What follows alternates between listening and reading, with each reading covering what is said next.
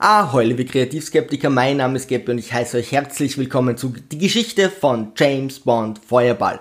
Die Doubles von Sean Connery haben besonders unter Wasser oft nicht das geringste mit ihm zu tun. Spectre tötet am Anfang mehr eigene Agenten als Bond und James nötigt Frauen zum Sex. Nachdem Spectre zweimal versagt hat, sind sie davon überzeugt, dass alle guten Dinge drei sind und hacken wieder einmal einen unnötig komplizierten Plan aus. Zuerst müssen sie jedoch die Zuseher überzeugen, dass die Organisation nicht nur aus Pipiköpfen besteht, sondern eigentlich ziemlich genial ist und tatsächlich eine Bedrohung darstellt. Also vereinbart Spectre ein Treffen vor der Fernsehkamera und bespricht, wen sie alle erpresst und wie viel Geld sie dabei erbeutet haben. Wir fahren nun mit den Finanzberichten der einzelnen Gebiete fort. Nummer 7.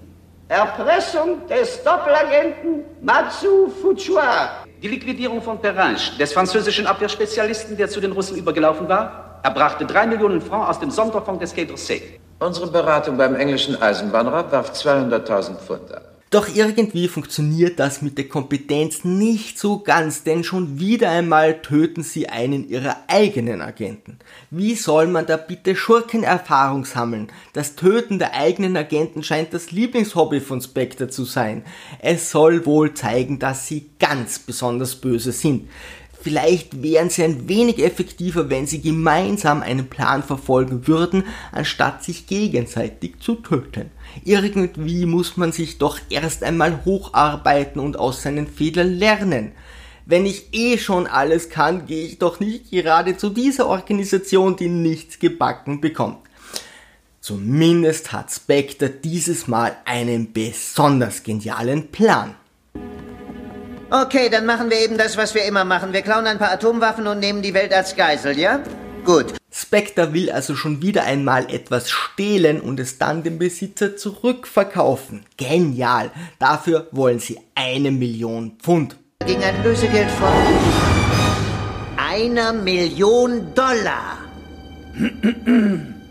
Da sieht man, was die Inflation seit 1965 so angerichtet hat. Doch von alledem weiß Bond natürlich noch nichts. Er hat sich beim Mord an einer Witwe von Spectre ein wenig verletzt und muss nun in ein Sanatorium. Kaum dort angekommen trifft er auf die Agenten von Spectre, die gerade die Entführung von zwei Atomwaffen vorbereiten. Zufälle gibt es.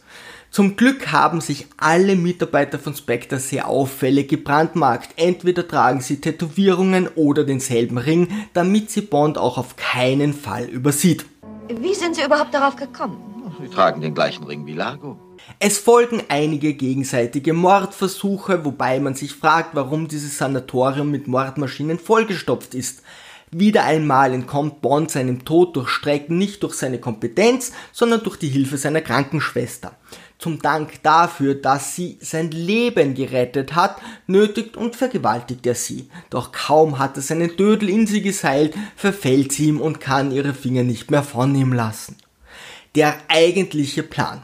Mich würde interessieren, wie viele Zuseher seit 1965 den Plan wirklich im Detail verstanden haben, da er nie vollständig erklärt wird.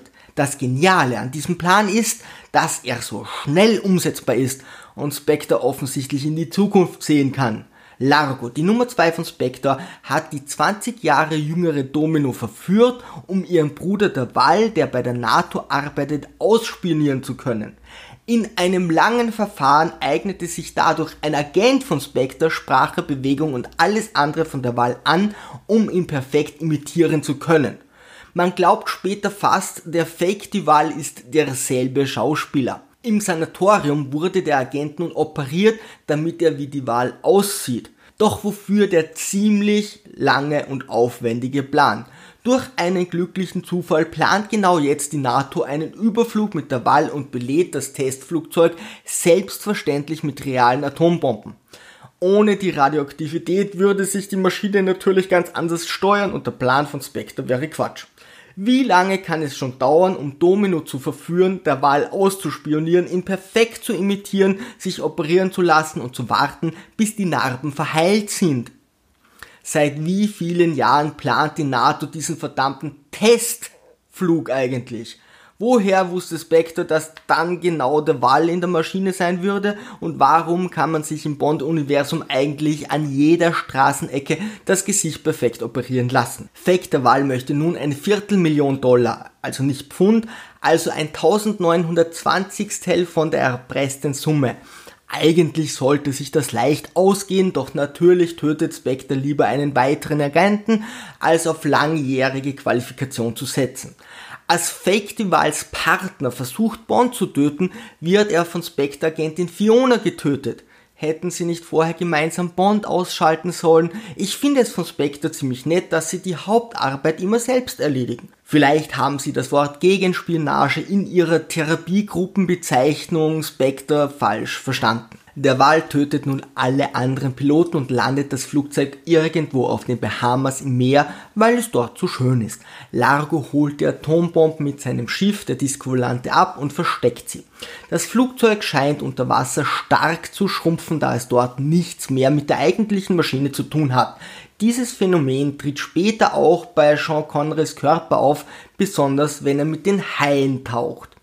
Zurück im Sanatorium identifiziert Bond rein zufällig den getöteten Daval und ist schon in die Sache involviert, bevor irgendjemand anders davon weiß. Der MI6 setzt nun alle Doppel-Null-Agenten ein. Bond observiert die süße Schwester von Daval, die mit Largo auf den Bahamas ist. Spectre droht nun mit den Atombomben eine Stadt in Großbritannien oder den USA zu zerstören. Sie sind nicht die einzige Organisation bzw. feindliche Nation, die über Atomwaffen verfügt und die USA sprengen wollen. Sowohl Großbritannien als auch die USA versuchen unentwegt zu verhindern, dass irgendwelche Schurken in ihrem Hoheitsgebiet Atomwaffen zünden. Nur weil Spectre die Waffen gestohlen hat, heißt es nicht, dass sie damit auch irgendetwas treffen. Bei der Kompetenz dieser Organisation ist es ja schon bemerkenswert, dass sie einen Teil ihres Plans verwirklicht haben. Bond trifft auf Domino und rettet ihr mal soeben das Leben, woraufhin sie ihm natürlich sofort verfällt. Um vollständig inkognito zu bleiben, gräbt Bond Domino vor den Augen ihres Liebhabers Largo an und macht einen Wortwitz nach dem anderen über Spectre, zu Deutsch Schemen Gespenst. Dadurch kapiert irgendwann sogar Largo, dass Bond ein britischer Agent ist. Er schickt wieder unfähige Assassinen, denen Bond nur durch Glück entkommt und lädt ihn auf sein Anwesen ein. Fiona ist sauer, weil Largo Bond töten wollte. Du Bond gestern Nacht unvorsichtigerweise umgebracht hättest, wusste seine Regierung jetzt, dass die Bomben hier sind. Doch nun, da Bond zur Yacht getaucht ist, radioaktive Strahlung gemessen hat und zahlreichen Attentaten entkommen ist, wissen die Briten nichts. Ich stelle mir das Telefonat von Bond und M vor. Wo sind eigentlich die Atombomben, James? Ich glaube, die sind bei Largo. Hat Largo sie getötet, James? Er hat es versucht, aber nicht geschafft.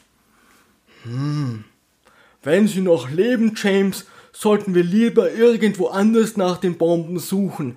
Sagen Sie Bescheid, wenn sie tot sind, dann wissen wir bestimmt, dass die Bomben bei Largo sind.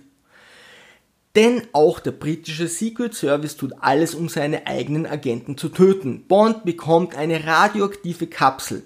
Selbst Alpha-Wellen sind bei direktem Kontakt nach einiger Zeit tödlich, doch zum Glück muss Bond die Kapsel lediglich schlucken und sie zwischen seinen Eingeweiden positionieren. Was könnte dabei schon schief gehen? Bond möchte auch Fiona etwas von seiner Radioaktivität abgeben und schläft mit ihr. Dabei bleiben die beiden Agenten von Großbritannien und Spectre jedoch sehr professionell und sprechen sich bis zu Fionas Tod per Nachname an. Auch bei diesem Attentat hat Bond wieder mehr Glück als Verstand. Zum Glück hat Largo Bond verraten, wo er das Flugzeug versteckt hat. Entzückend. Die berüchtigten Goldgrottenheil, die wildesten und gefährlichsten. Mhm. Da findest du es bestimmt nicht. Das ist die goldene Grotte. Bond findet das Flugzeug und endlich glaubt M. Bond, dass die Bomben bei Largo sind. Nun muss Bond Domino über den Tod ihres Bruders aufklären. Wer könnte das besser als unser lieber James? Bond wartet, bis Domino allein ist, verführt sie, pimpert sie durch und als sie anschließend über ihre Gefühle ihm gegenüber sprechen möchte, stoppt er wie nebenbei, dass ihr Bruder tot ist. So kann man einem After-Sex-Gespräch auch entgehen. Nachdem Domino endlich erkannt hat, dass sie von Largo und Bond lediglich benutzt wurde, möchte James, dass sie auf die Disco Volante zurückgeht und sich als Hoppe-Spionin in Lebensgefahr begibt. Es ist für sie sicherlich kein Problem, sich weiter dem Mörder ihres Bruders hinzugeben. Auch wird Largo keinen Verdacht gegen Domino hegen, nachdem Bond sie die ganze Zeit angegraben hat. Largo muss nun die Bomben holen. Er könnte wie jeder andere normale Mensch zu seinem Schiff übersetzen oder aber mit seinem Team dorthin tauchen, damit sie Bond unbemerkt infiltrieren kann. Die Armee von Felix Leiter greift an und es kommt zu einem sehr langen Unterwasserkampf. Wieder fragen wir uns an dieser Stelle, wo sich eigentlich Felix Leiter befindet, der Bond den ganzen Film nur beim Umziehen von seinen Tauchanzügen geholfen hat. Die Marine feuert noch auf das Boot mit den Atomwaffen, damit wir auch keinen Fauxpas auslassen. Der Techniker befreit die inzwischen überraschenderweise gefangene Domino. Er erklärt, dass er die Zündvorrichtungen bereits ins Meer geworfen hat und Spectre somit auch ohne Bomben versagt hätte. Largo verliert, doch er könnte nun Bond töten. Dummerweise steht Domino hinter ihm und rächt ihren Bruder. Wieder einmal überlebt Bond nur durch Zufall und Glück.